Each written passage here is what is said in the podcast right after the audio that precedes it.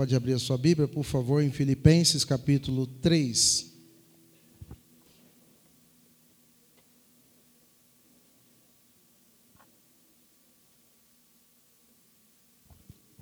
Filipenses capítulo 3, a partir do verso 12.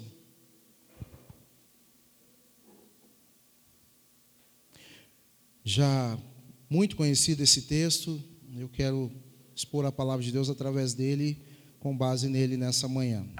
Filipenses capítulo 3, a partir do verso 12, diz assim: Não que eu já tenha obtido tudo isso ou tenha sido aperfeiçoado, mas prossigo para alcançá-lo, pois para isso também fui alcançado por Cristo Jesus. Irmãos, não penso que eu mesmo já o tenha alcançado, mas uma coisa faço, esquecendo-me das coisas que ficaram para trás e avançando para as que estão adiante Prossigo para o alvo a fim de ganhar o prêmio do chamado celestial de Deus em Cristo Jesus. Todos nós que alcançamos a maturidade devemos ver as coisas dessa forma. E se em algum aspecto vocês pensam de modo diferente, isso também Deus lhes esclarecerá. Então, somente vivamos de acordo com o que já alcançamos Irmãos, sigam unidos o meu exemplo e observem os que vivem de acordo com o padrão que lhes apresentamos. Pois, como já lhes disse repetidas vezes e agora repito com lágrimas, há muitos que vivem como inimigos da cruz de Cristo.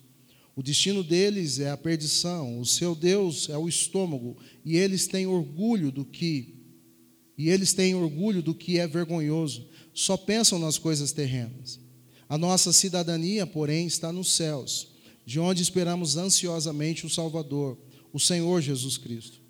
Pelo poder que o capacita a colocar todas as coisas debaixo do seu domínio, ele transformará os nossos corpos humilhados, tornando-os semelhantes ao seu corpo glorioso. O verso 1 do capítulo 4. Portanto, meus irmãos, quem, a quem eu amo e de quem tenho saudade, vocês que são a minha alegria e a minha coroa. Permaneçam assim, firmes no Senhor, ó amados. Até aqui. Vamos orar mais uma vez. Obrigado, Pai, por esse tempo de poder expor a tua palavra, que eu possa fazer isso com alegria. Obrigado por me conceder essa oportunidade mais uma vez mesmo não merecendo, o Senhor me chamou, me escolheu para tal. E obrigado por me conceder essa honra, poder expor a tua palavra. É com temor e tremor que eu faço isso nessa manhã, não só hoje, mas todos os dias em que eu tenho oportunidade. Que assim permaneça o meu coração, temente, com reverência e com responsabilidade da comunicação, da exposição da tua palavra. Abençoe os meus irmãos e irmãs que eles possam ser alimentados e, mais do que isso, encorajados a viver as suas vidas para a sua glória e para o teu louvor. Amém e amém. Nós estamos na série Viva a Ressurreição, a nossa Páscoa de cada dia, e nós estamos falando de alguns aspectos que envolvem a pós-ressurreição, em outras palavras, os benefícios que a ressurreição de Cristo nos proporcionou como igreja, como povo de Deus, como discípulos e discípulas de Jesus. Nós vimos no primeiro domingo a liberdade, vimos no segundo domingo a esperança, domingo passado o perdão, e hoje nós vamos ver o propósito. Em outras palavras, objetivo, o alvo, ideal, alguém que não vive é, a partir ou na expectativa de algo, é, vive por conta própria, vive dando volta em si mesmo. Já dizia o tão saudoso, né, no seu tempo e também memorável Nelson Mandela, em seu momento ali na prisão, que o homem que não tem um ideal, não tem um alvo, um objetivo, é, não existe.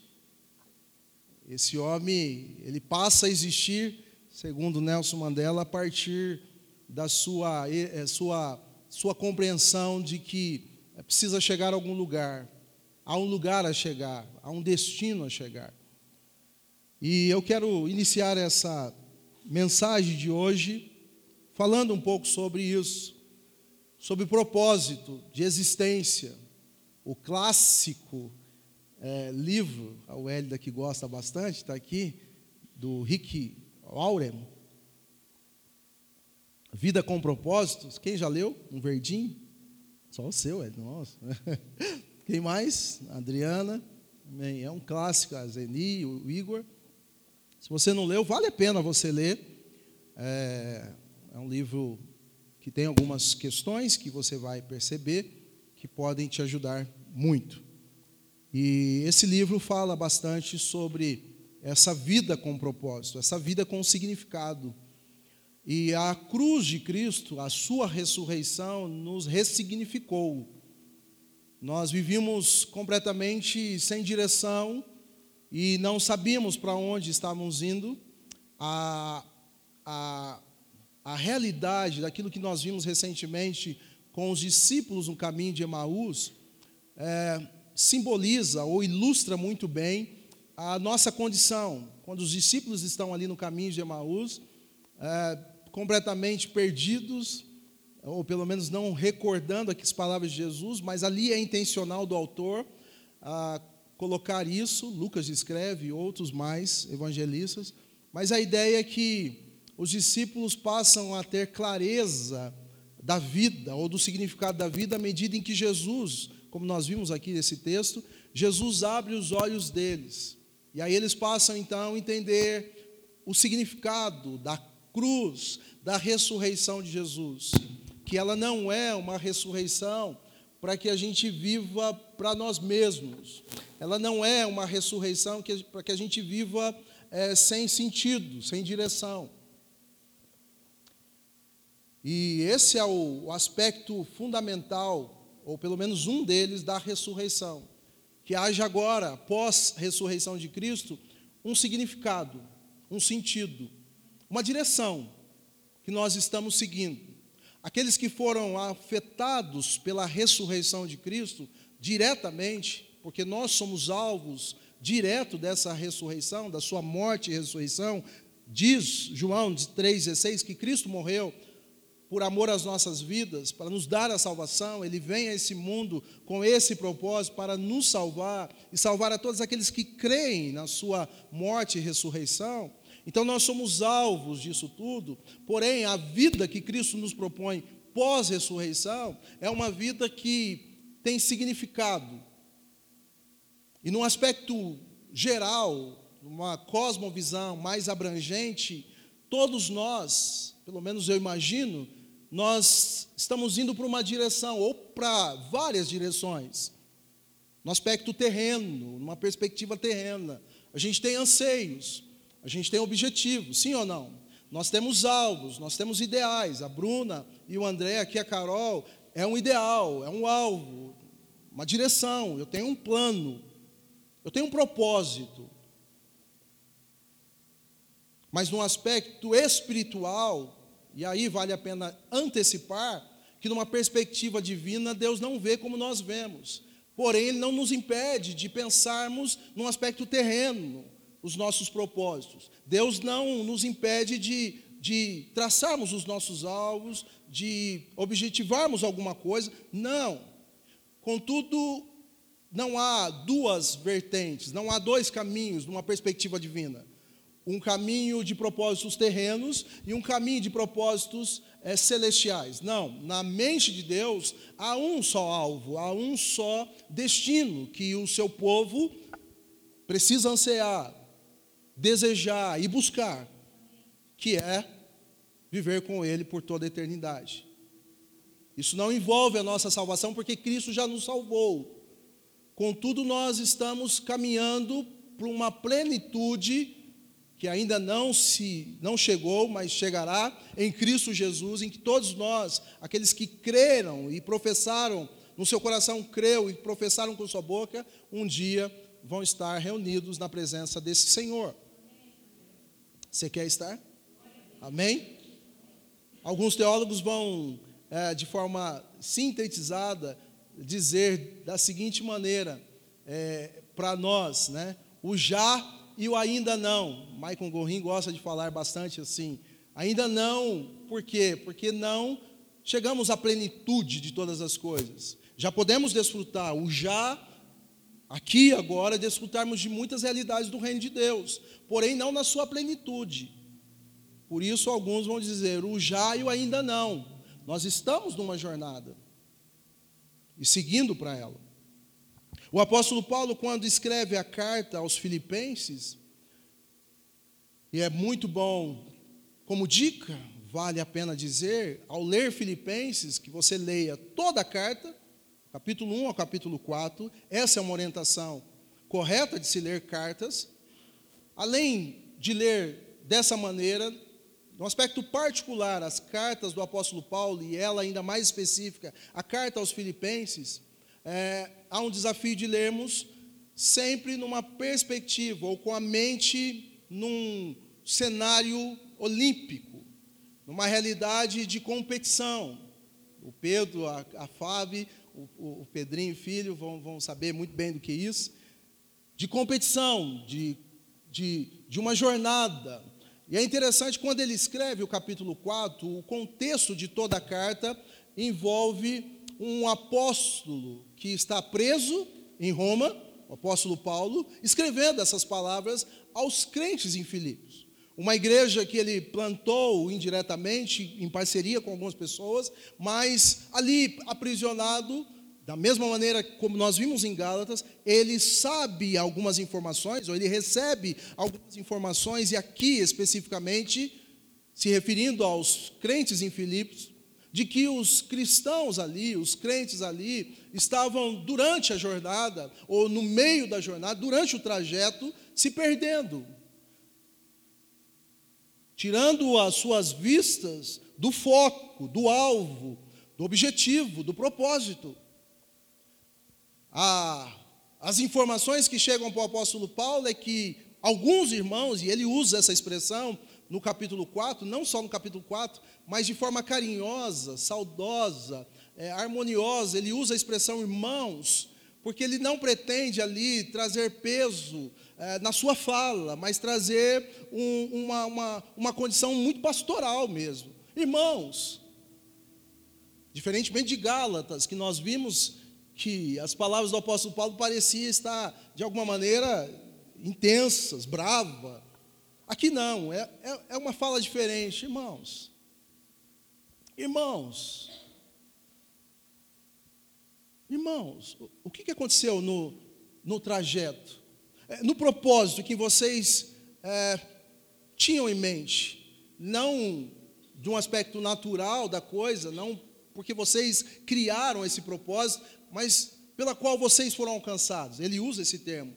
Eu corro para o alvo pelo, pelo propósito, pelo objetivo, lugar aonde eu quero chegar, pelo também fui alcançado. Então, irmãos, o que aconteceu com vocês? Essa é a informação que chega para o apóstolo Paulo. Então, rapidamente ele pega a caneta e começa a escrever. E envia o pergaminho, envia essa carta a esses irmãos. E essa carta ela traz peso nessa jornada. E o que nós vemos nos nossos dias não é algo diferente. Não é algo diferente. Alguém vai dizer que o apóstolo Paulo tinha a compreensão clara da doutrina da eleição. E ele diz isso na sua carta aos Efésios. Ele diz que ele é eleito de Deus, escolhido de Deus.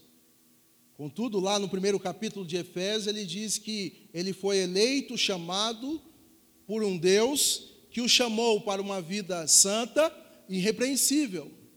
Em outras palavras, o que o apóstolo Paulo sempre enfatizou nessa doutrina da eleição é que ela tem o seu lugar no cristianismo, na nossa vida, na nossa relação com Deus. Contudo, ela não significa que nós devemos lidar com a graça pela qual nós fomos alcançados, de forma irresponsável. Ele não está dizendo que nós podemos proporcionar a nossa salvação, podemos lidar com a nossa salvação e, de alguma maneira, proporcionar um tipo de manutenção dela. Não é isso. Apóstolo Paulo, na sua compreensão da doutrina da eleição, ele tem clareza de que Cristo o salvou, não da noite para o dia. Efésios vai dizer que desde a eternidade, Deus o chamou, Deus o chamou, Deus nos escolheu. Então nós somos eleitos em Cristo Jesus, não por algum mérito nosso, não por alguma coisa que nós fizemos ou deixamos de fazer, mas tão somente por graça e misericórdia e bondade de Deus. Amém, gente? Contudo, essa compreensão não envolve viver de forma desleixada, não envolve viver de qualquer maneira, com o tipo de mentalidade: ah, sou salvo, sou eleito de Deus. Ah, eu posso viver dissolutamente, eu posso viver de qualquer jeito. Há uma responsabilidade com a graça. Há uma responsabilidade para vivermos nesse mundo aqui onde nós estamos de forma digna, que glorifique o nome do Senhor. E mais do que isso, a proposta no capítulo 3, que nós estamos vendo, e 4:1, no versículo 1 do capítulo 4, é que nós não devemos abandonar ou baixar a guarda durante a corrida, durante a jornada. Por isso, o convite, eu vou tentar aqui ilustrar a maneira como nós lemos o capítulo 3, ou pelo menos aquilo que nós deveríamos ter em mente ao ler o capítulo 3 e o capítulo 4. O que devemos ter em mente é um estádio um grande estádio. Em Roma, uma pista mais reduzida, diferentemente da pista em Filipos. Em Roma, uma pista mais reduzida, uma pista menor. E em Filipos, uma pista maior, onde Paulo está inserido onde a igreja em Filipos está inserida. Então ele usa esse cenário. Um cenário é de um competidor ou de pessoas correndo para chegar no alvo. E notem que a expressão alvo aparece somente uma vez em todo o Novo Testamento, que é a expressão scopus no grego, que quer dizer objetivo, alguém que se desapega ou não se apega a questões ao seu entorno, mas que tem um alvo, tem um objetivo a. A traçar. Aparece somente uma vez, e nesse texto, Paulo faz menção desse alvo. Vocês têm um alvo, o competidor tem um alvo. Ele não pensa em duas ou três possibilidades. Ele tem algo em mente, ele tem a linha de chegada em mente. E nada mais do que isso.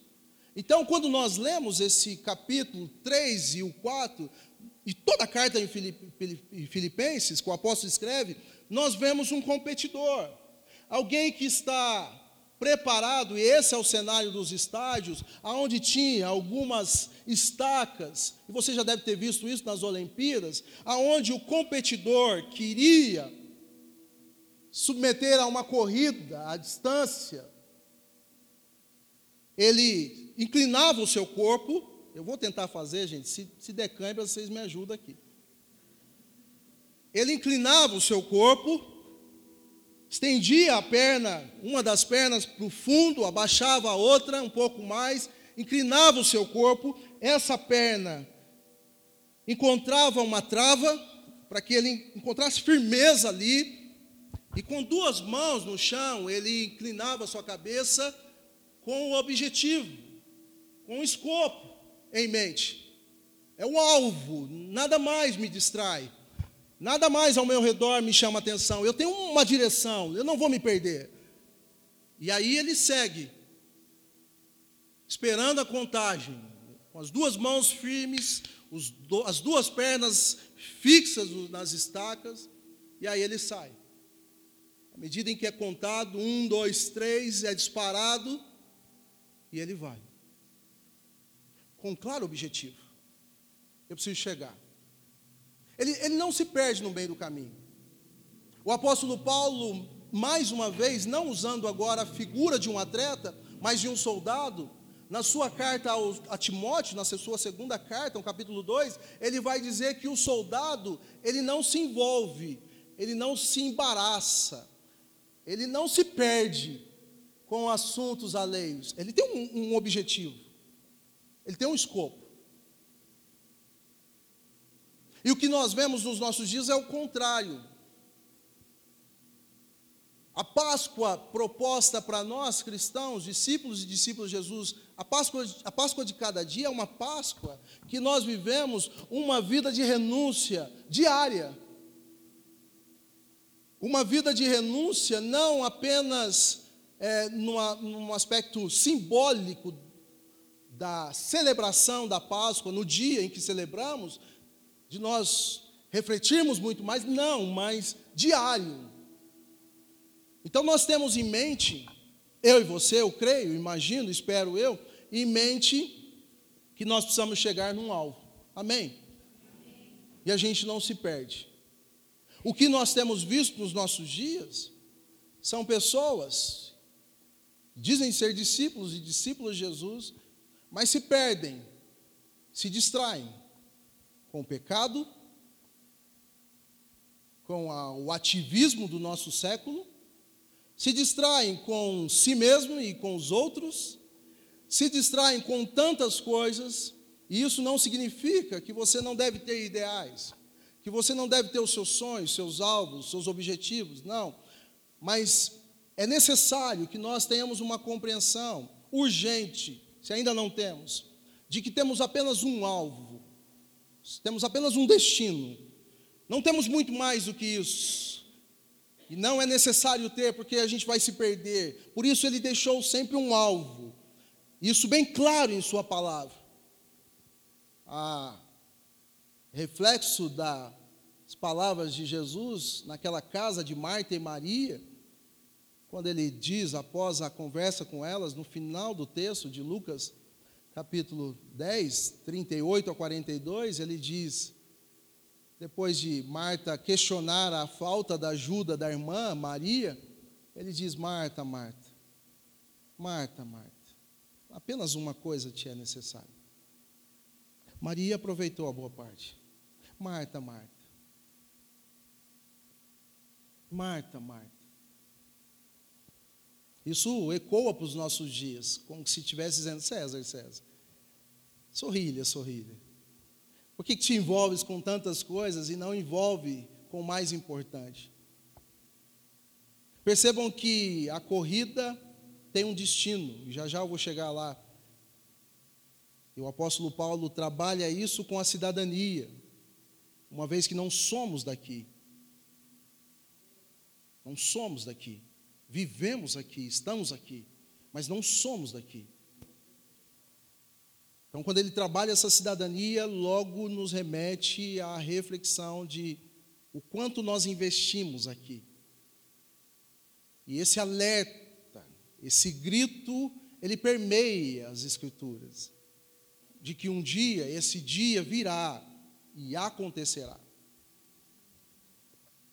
E nós chegamos então no texto em que eu passo a pensar em alguns aspectos de seguirmos, de avançarmos. E ele diz, o verso 12, da seguinte maneira: Não que eu já tenha obtido tudo isso, ou tenha sido aperfeiçoado, mas prossigo para alcançá-lo, pois para isso também fui alcançado por Cristo Jesus. A primeira fala do apóstolo Paulo é de uma consciência que ainda não chegou aonde deveria chegar. E notem, vocês, que quem está falando aqui é alguém que eu já disse, como informação, um homem que está preso. Um homem que já poderia jogar a chuteira. Eu, essa expressão é só de boleiro, né? Então o seu Rilha já sabe o que eu estou falando aqui. Mas de encostar a chuteira, de olha, não, não preciso mais. Como alguns cristãos fazem, não, eu, eu não preciso orar mais, eu não preciso, eu não preciso ir na igreja. Por que, que eu preciso ir? Eu preciso mais, eu não preciso mais cuidar, não preciso mais orar, não preciso mais é, estudar a palavra, não, não preciso mais. Ele tem uma consciência de que não, não, embora eu esteja aqui preso e numa perspectiva ministerial cumprir boa parte, alguém poderia pensar, do meu ministério, eu não julgo ter alcançado. Eu não julgo ter alcançado. E ele usa o termo, eu não julgo ter obtido a perfeição ou ser aperfeiçoado. O jaio ainda não. O verbo no grego aqui é teléu, que não dá a ideia do, da tradução original aqui que nós usamos nas nossas versões, que usa aperfeiçoação, que usa aperfeiçoamento, que usa é, perfeição. Mas a tradução correta seria: eu não completei, teléus. Eu não completei a jornada. Então, eu preciso continuar prosseguindo. Essa consciência, gente, é uma consciência pós-cruz, na, na ressurreição, de que a história, a nossa história, a história da caminhada, da nossa jornada, do escopos, do alvo, do objetivo onde a gente precisa chegar, não acabou. Ainda não acabou. Mas mesmo assim, o cenário é de baixar a guarda. O cenário é de, de, de apostação, de, de, de, de abandonar a fé. O cenário é de, sabe, frieza espiritual. Esse é o cenário que a gente vive. Não um cenário de alguém ou de cristãos e discípulos que estão correndo, que estão seguindo. Isso é fácil de ver e de compreender. Acho que vale a pena um exercício aqui nessa manhã. Da gente olhar para as nossas agendas, por exemplo. Da gente olhar de como nós estamos sendo sucumbidos pelo nosso século, pelas demandas do século, pelas demandas da cultura. De como nós estamos sendo sucumbidos por propostas. É de como nós estamos sendo sucumbidos, por exemplo, e com dificuldade de dizer não para algumas coisas. E rapidamente sim para elas.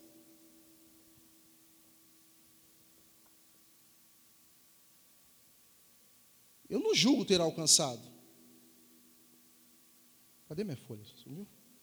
Ô, gente, ninguém falou nada. Vocês são misericórdia. Deixa o pastor se complicar, está sem o esboço. Eu não julgo. Mas ele diz: eu prossigo para alcançá-lo.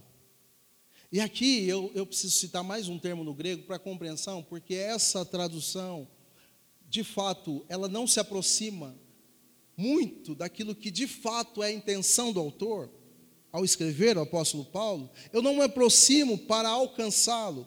Quando ele usa essa expressão, eu me aproximo para alcançá-lo, ele usa a expressão alcançar, é no grego catalombano, que é ganhar, adquirir, que aparece 14 vezes nas suas cartas, e em todo o Novo Testamento, apenas o apóstolo Paulo é, é, traz essa expressão, a catalambano, lambano, e ele diz o seguinte: que essa é o ideal, mas eu gosto muito mais da tradução para catalombano, que significa agarrar.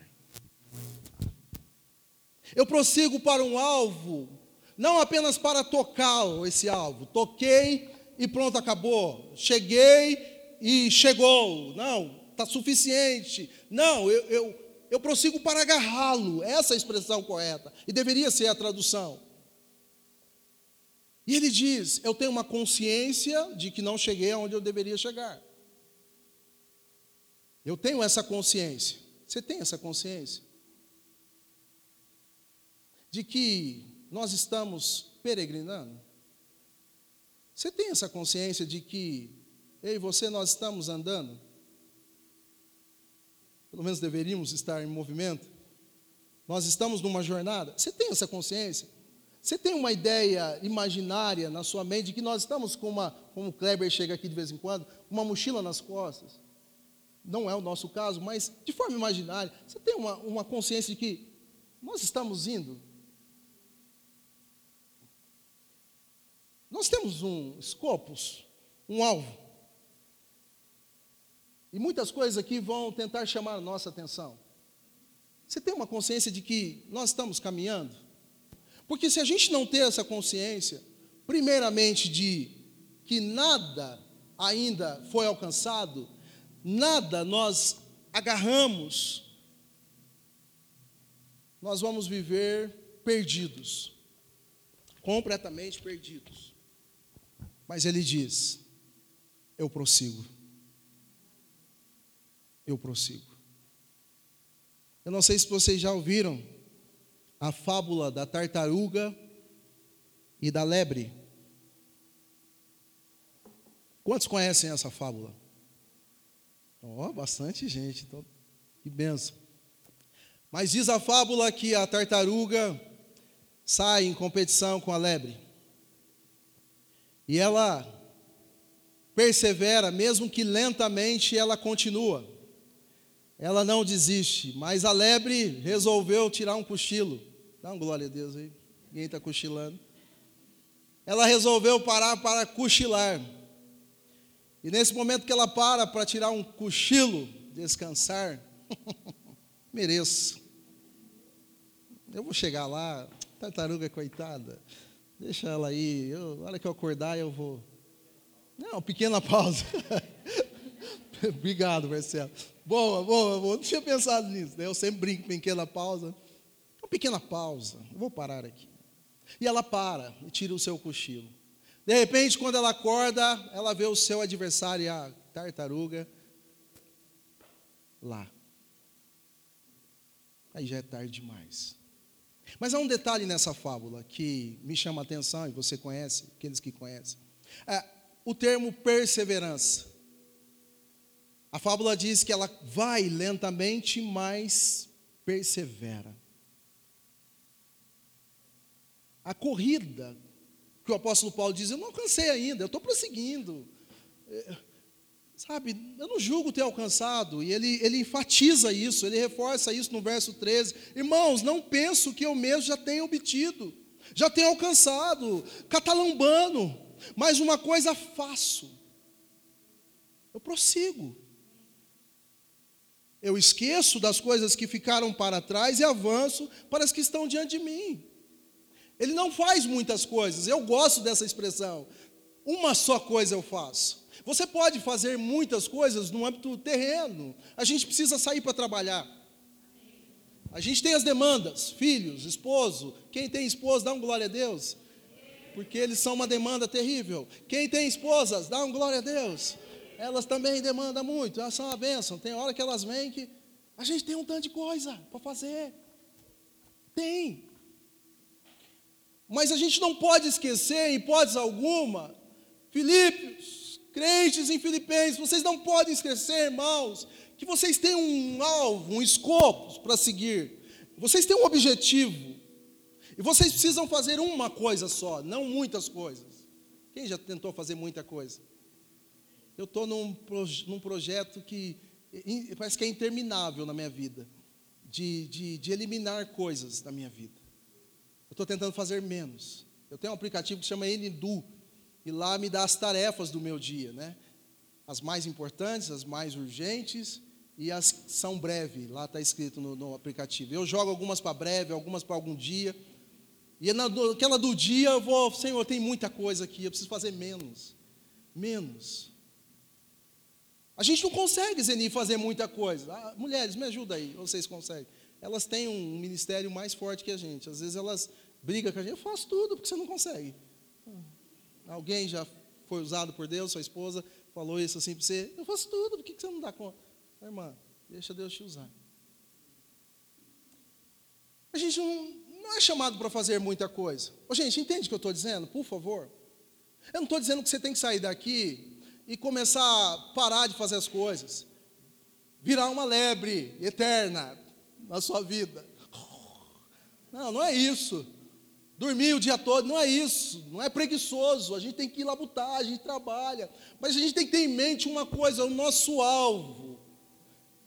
E o que significa isso? A gente não se perder com tantas coisas e esquecer das coisas mais importantes, ou eu diria, da coisa mais importante na nossa vida, que não é a nossa salvação, ou manter a nossa salvação, ou executar manutenção da nossa salvação, não, mas no sentido de que nós vivemos a vida que Cristo conquistou para nós, vivermos aqui agora, nós precisamos viver ela.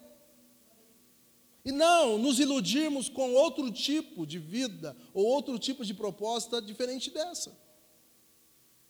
Eu esqueço. Para que eu avance, eu preciso esquecer de algumas coisas. E é intencional essa fala dele. É intencional, porque os crentes em Filipos estavam buscando alicerces em coisas do passado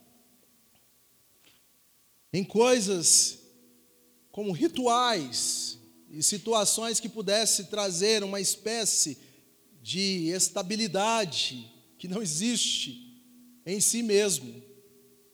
Do tipo, para os nossos dias. Ah, eu, eu já fui da junta diaconal, eu já trabalhei muito. eu já, já fui do louvor, eu já participei da equipe de louvor. Eu já tenho um histórico. Você conhece meu histórico? O pastor chega às vezes na igreja, novo. Pastor, eu já fiz tanta coisa. Pode perguntar aí. Esse prédio aqui fui eu que pus a primeira pedra, pedra fundamental. É mesmo, é. Pergunta aí, pastor. Faz um tour. O pastor às vezes cai nessa. Meu irmão, quem que é? Ô, pastor, aquele irmão pôs a pedra aqui, está aqui, pastor. Em algum lugar aqui. Não sei exatamente, mas está aqui. Aquele irmão, pastor, foi o irmão que começou o trabalho aqui. E vai vivendo disso. Ah, aquela irmã dirigia a reunião de oração, que não dirige mais, mas dirigia. Pastor, ah, pastor, você fala de ler a Bíblia toda, eu já li. Eu já perdi as contas. Eu tenho alguns versículos de cor, você tem uma ideia? É, tem. Vai vivendo de coisas assim, sabe? que traz uma, uma espécie de alicerce falso. Esquece disso. Porque já dizia a, o, o ditado popular, o dito popular, quem vive do passado. Falei certo, gente? Dá um glória a Deus aí que eu falei certo. Ditado. Quem vive do passado é museu. A gente não apaga as nossas histórias. Não é essa a proposta. A gente não apaga o que a gente fez, não é possível isso, mas a gente não vive disso. A gente tem um escopo, a gente tem um alvo, a gente precisa chegar lá, a gente esquece. Porque se a gente se apegar, imagine você, o atleta, se apegando a conquistas anteriores. Amém, Pedrinho? Acho que o Pedrinho, ele olha assim para os troféus, mas ele fala, não, peraí, eu preciso chegar, não sei aonde que é lá no, no jiu-jitsu, o topo né, da coisa, o alvo maior, mas peraí, eu não cheguei lá ainda. E quem não foi na casa do Pedro precisa ir um dia. Os troféus. As medalhas. Amém, Pedro? Conquistas. Mas se você conversar com ele, ele vai dizer: Eu preciso chegar ainda, tem mais lugares aí. Mas tem um tanto de gente que ficou no passado e lá não quer sair. E a boa notícia do Evangelho é que ninguém chega no alvo olhando para trás. A boa notícia do Evangelho é que para você chegar no escopo, para nós chegarmos, nós precisamos olhar para Ele, para Cristo, e perseguirmos isso, perseverarmos nisso, para a glória de Deus. Então, não julgo ter alcançado, eu não, não obti, eu não, não, não alcancei a plenitude disso, o já eu ainda não, mas eu prossigo. E para eu prosseguir, uma coisa eu faço. Que coisa, Paulo? Irmãos, esqueçam do que já foi. Quem vive de passado é museu. Sigam. Sigam. Sigam. Sigam. Tenham sede. Tenham fome. Desejem mais por Deus. Sigam. Sigam. Não se contentem com isso. Não parem nisso. Busquem mais. Sigam. Amém?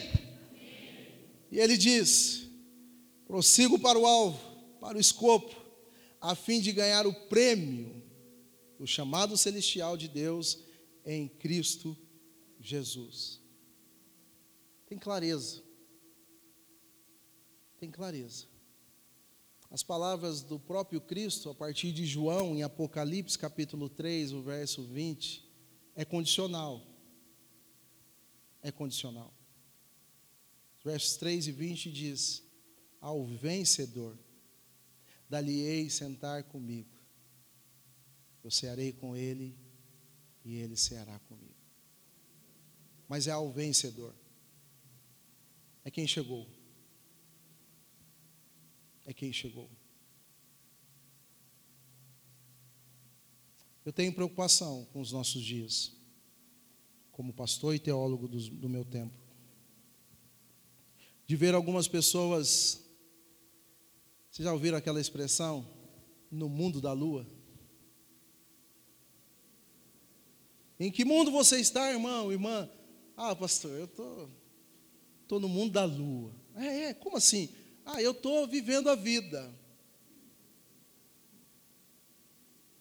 Eu tô vivendo de, de qualquer maneira. Eu tô, tô sendo é, envolvido também. E eu me permito ser envolvido por tudo aquilo que vem ou que está no meu entorno. Eu estou vivendo a vida. Eu estou vivendo sem perspectiva nenhuma. Eu estou vivendo como se, se nada além disso do que eu vejo tivesse algo mais. E a palavra do Senhor vai dizer para nós: miseráveis são aqueles que vivem com uma perspectiva no aqui e no agora. em que os seus olhos só estão ou alcançam somente aquilo que podem ver. A nossa vida não é sustentada pelo visível, pelo aquilo que a gente pode apalpar e tocar, mas a nossa vida, ela se alicerça naquilo que a gente não pode ver, mas que a gente crê no nosso coração como esperança de que um dia nós estaremos com Ele. Nós vivemos não por aquilo que a gente faz ou deixa de fazer, nós vivemos por fé, na fé em Cristo Jesus, na Sua obra de redenção. Não naquilo que a gente pode ver. Você não vê o seu prêmio, nós não vemos aonde é o nosso destino final, o nosso alvo final, não podemos ver, mas nós cremos que um dia Ele nos dará esse prêmio. Todos vocês, ou todos nós que alcançamos a maturidade, devemos ver as coisas dessa forma. E se algum aspecto vocês pensam de modo diferente, isso também Deus esclarecerá. Apóstolo Paulo dizendo que, olha, é assim que a gente deve pensar. A gente não deve pensar de outra maneira. E pensar dessa maneira não significa ser espiritual ou mais espiritual do que os outros. Mas essa é a nossa vida. Essa é a nossa vida. Então não tenha medo de pensar assim. Não tenha medo de crer assim. Não tenha medo disso cair no seu coração e se confortar no seu coração, a ponto de você olhar como ele olhou, não nesse texto, mas nas suas falas, nas suas cartas, ele sempre deixou bem claro que tudo que ele ou que as pessoas consideram vida, consideram vida nesse mundo, Paulo o considerou lixo. Tudo que as pessoas consideram renda, economia, poupança cheia, ele considerou perda, para então considerar Cristo e a sua vida com Ele. Isso ele chama de lucro.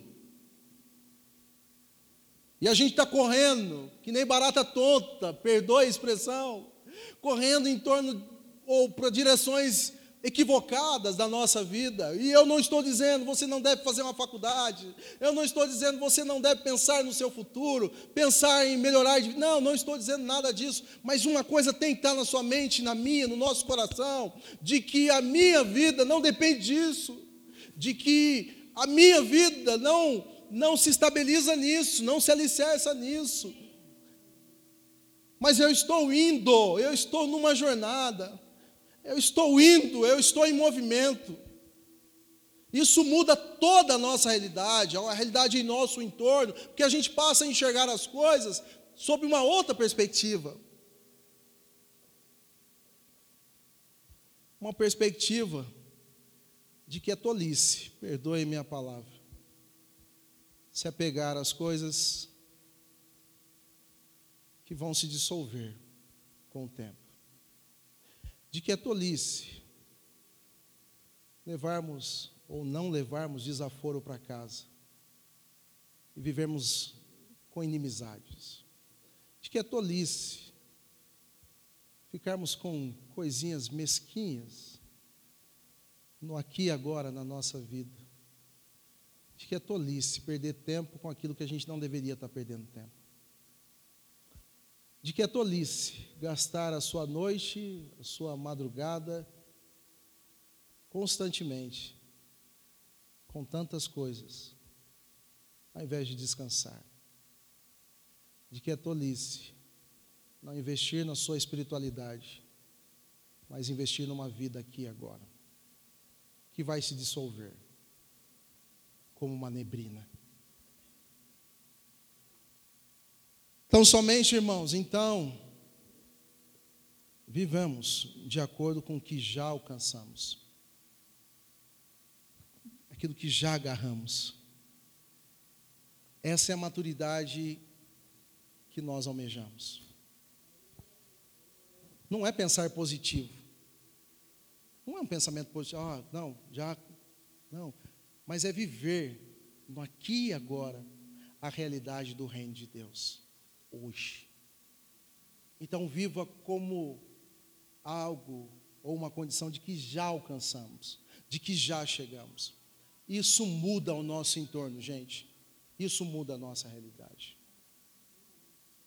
Irmãos, verso 17. Sigam unidos o meu exemplo e observem os que vivem de acordo com o padrão que lhes apresentamos. O 18, pois já lhes disse repetidas vezes, e agora repito com lágrimas: há muitos que vivem como inimigos da cruz de Cristo. Há dois aspectos aqui nesses dois versos, 16 e 17 e 18, que o apóstolo Paulo trabalha.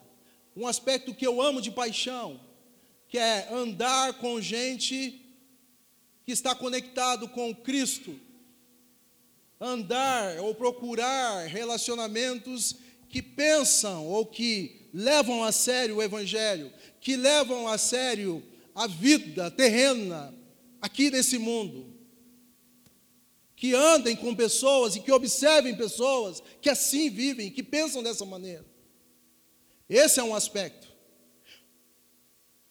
fundamental. Ele diz: olhe para aqueles que não só para mim, mas aqueles também que observam essas coisas, que consideram isso, que consideram isso o que, apóstolo Paulo? Que consideram que nós estamos numa jornada, nós temos um alvo e que nós precisamos esquecer das coisas que passaram e permanecermos olhando para esse alvo. Não tem coisa melhor do que estar perto de pessoas assim, gente. E eu não estou dizendo que são pessoas que devem falar do Evangelho 24 horas por dia. Amém, se isso fosse uma realidade. Não estou dizendo que você deve fazer isso também. Amém, se isso fosse uma realidade. Mas eu estou dizendo que nós, num aspecto de direcionamento, nós precisávamos uns com outros dizer, irmão, vaza, segue. Como William diz, né? Marcha. Porque não é aqui, irmão. Vamos junto. Vamos junto, irmão, não para aí não. Ah, gente, seria tão bom se nós de fato nos pastoreássemos uns aos outros, dizendo, irmão, não para aqui não. Irmão, escapos, olha lá o alvo, a gente tem um alvo só. Por que, que você parou aqui? Por que, que você se distraiu com isso aqui? Irmão, vamos viver como se a gente já tivesse alcançado. Não vamos nos distrair com isso aqui, não. Irmão, irmão, irmão, irmã, não para com isso aqui, não, sabe? Não para nisso, não. Não para com as fofocas, não. Deixa esse negócio de lado. Ah, o irmão não falou comigo, o irmão não me comentou, o irmão, o irmão, irmão, tá, vamos embora. Vaza, vamos embora, vamos seguir. Não para não, irmão. Sabe, vamos parar com isso aqui, nós vamos parar aqui. Nós estamos aqui, já pronto. Nós estamos, estamos em posição de. Nós estamos no alvo. Porque as outras coisas vão tentar nos distrair. Aí a gente não culpa só o diabo, não. A gente culpa a gente mesmo. A gente para para se distrair coisinha. E eu tenho uma bronca disso que às vezes vem em mim, pastor, você viu, fulano? Eu vi que, irmão? O que, que eu vi? Ah, não sei o que, não sei o que. Falei, irmão, eu tomar água depois dessa. Me ajuda aí. Pastor, você viu o ciclano? O que, que foi dessa vez? Ah, não me cumprimentou, viu no ponto do ônibus. No Matão tinha essas coisas, aqui não tem. Né, Igor? Tem um ônibus lá que vai todo mundo da igreja. E tinha essas conversinhas, né? Um ônibus, eu não lembro o número. Pastor, fulano fala de amor na igreja no domingo, mas dentro do ônibus nem vai para minha casa, na minha cara. Aí, outro domingo.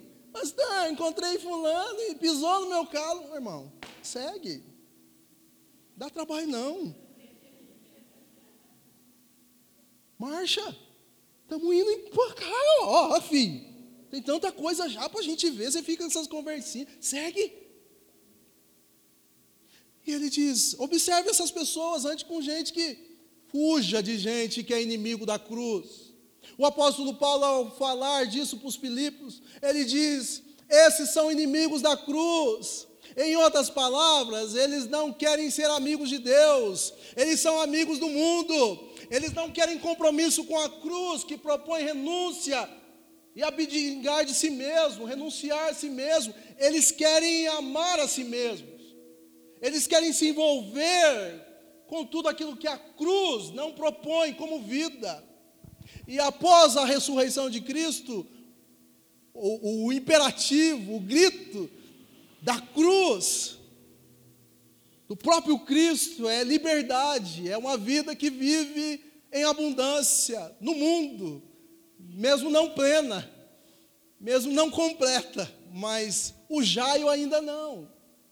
Então, fuja desses que são inimigos da cruz, fuja desses que têm vida dupla, um pé na igreja e o outro fora, fuja de gente assim que não quer renúncia, que não quer abandonar o pecado, renunciar a si mesmo e que convivem com o pecadinho debaixo do travesseiro. Fuja dessa gente.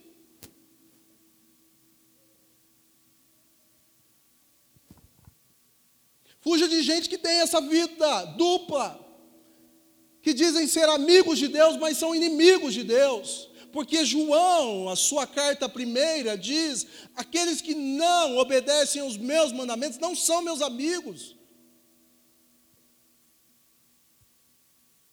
São inimigos da cruz.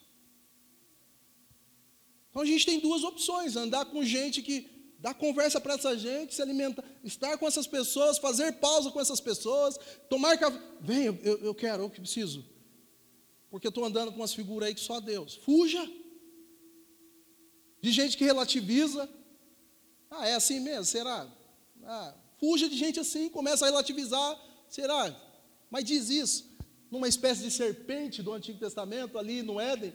Mas é assim mesmo que a Bíblia diz? É assim mesmo. E pronto, acabou. Olha, firme. Ó, oh, tô indo, viu? Dá licença. Não fica. É, ah, será mesmo? Fuja. São inimigos da cruz. O apóstolo Paulo está dizendo na carta, gente, não dá ouvido para esses caras, não. É gente que não, não ama Deus, ama o mundo. Eles querem dupla vida, eles querem viver em duplicidade de vida. Eles têm duas caras. E é o caminho para o final. O destino deles, a sentença, é a perdição. O seu Deus é o estômago, e eles têm orgulho do que é vergonhoso, só pensam nas coisas terrenas. São esses inimigos da cruz. Não fala nada do reino celestial, não fala nada do reino de Deus. É só no aqui e agora, é só riqueza, só dinheiro, só coisas vergonhosas é tempo para tudo e menos para Deus. E ele passa a dizer: Sabe por que você deve fugir, Eliana? Eugênia, Cleiton, eu vou pedir o primeiro glória a Deus essa manhã, vocês não deram. A nossa cidadania, porém, está nos céus, de onde esperamos ansiosamente o Salvador, o Senhor Jesus Cristo. Nós não somos daqui, gente. Dá uma olhada para o lado, eu não gosto de fazer isso, mas dá uma olhada para São tudo antes essas terrestres. Dá uma olhada. Fala, você é desse mundo? Não, sou tudo extra, extraterrestres. Amém? Tudo extraterrestres. Nós não somos daqui. Nós não somos daqui. Nós não somos daqui. Nada daqui nos afeta de forma de nos parar. Eu tenho um alvo, eu tenho um escopo. Nós não somos daqui. A gente não perde tempo com bobeirinha, coisinha. Gente, eu tenho um escopo, eu tenho um alvo. Eu estou seguindo, eu vou prosseguir. Eu não alcancei, eu vou seguir. Eu preciso lutar, eu preciso continuar a me disciplinar, eu preciso acordar mais cedo para orar. Eu, eu tenho o meu alvo, eu tenho, eu tenho o meu objetivo. A nossa cidadania não é daqui. Pelo poder que capacita a colocar todas as coisas debaixo do seu domínio, Ele transformará os nossos corpos humilhados, tornando-os um semelhante ao seu corpo glorioso. Essa é a ênfase que ele dá para confirmar o nosso destino. Em que nós iremos colocar uma roupa, uma roupagem diferente daquela que a gente vive hoje. Os nossos corpos serão transformados pelo poder não nosso o que há nas nossas mãos, mas pelo poder que capacita Ele, Cristo, ter colocado tudo debaixo do seu domínio, Ele transformará todas as coisas. Por fim,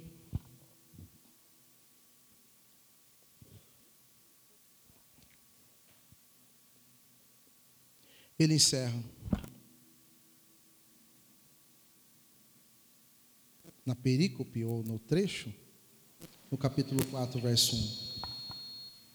Portanto, meus irmãos, a quem amo, novamente, irmãos, novamente cuidadoso em dizer amor, é pastoral a carta e de quem tenho saudade. São elementos que contribuem com um aspecto pastoral, de cuidado. Vocês que são a minha alegria, Ele carrega ainda mais, e minha coroa. Permaneçam assim firmes no Senhor. Ó oh, amados. Uma carta que tem característica e é conhecida como a carta da alegria eu diria que das cartas do apóstolo Paulo, ela é a mais poética. Ela não chega chegando como alguém que atropela as coisas com legalismo, uma proposta de, olha, vocês têm que fazer isso aqui, vocês têm que jejuar, mas não, não, não, não. Ela é carinhosa. Ela fala como um pai que quer orientar o seu filho. Como uma mãe que está vendo de longe e sabe se continuar no mesmo caminho seu filho, onde ele vai chegar. E que na cozinha, na sala, nos momentos que ela pode, ela diz: Filho, você está se distraindo. Filha, do jeito que você está indo, você vai chegar ali, nesse lugar. Mas não é esse lugar, seu filho ou filha. É escapos. É o alvo. É um alvo só. Não se perca. Permaneça firme. Permaneça firme. Nosso hino do nosso inário, nós não vamos cantar ele, mas um hino que eu gosto demais, o hino 49, a Zeni deve conhecer, e outros irmãos. O hino 49, o seu refrão,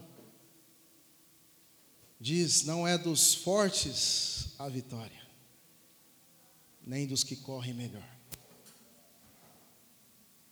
mas dos fiéis e sinceros que seguem juntos ao Senhor. Firmes. Firmes. Não tem a ver com performance. Não tem a ver com aquilo que a gente faz ou deixa de fazer. Mas tem a ver com convicção. Um alvo. Eu sei onde eu vou chegar. Aonde eu preciso chegar escopos. Eu não vou me perder. Eu vou em frente. A gente vai tentar cantar isso agora para ilustrar, ou melhor, para a gente fazer a nossa oração juntos com essa canção. Eu te convido a se colocar em pé.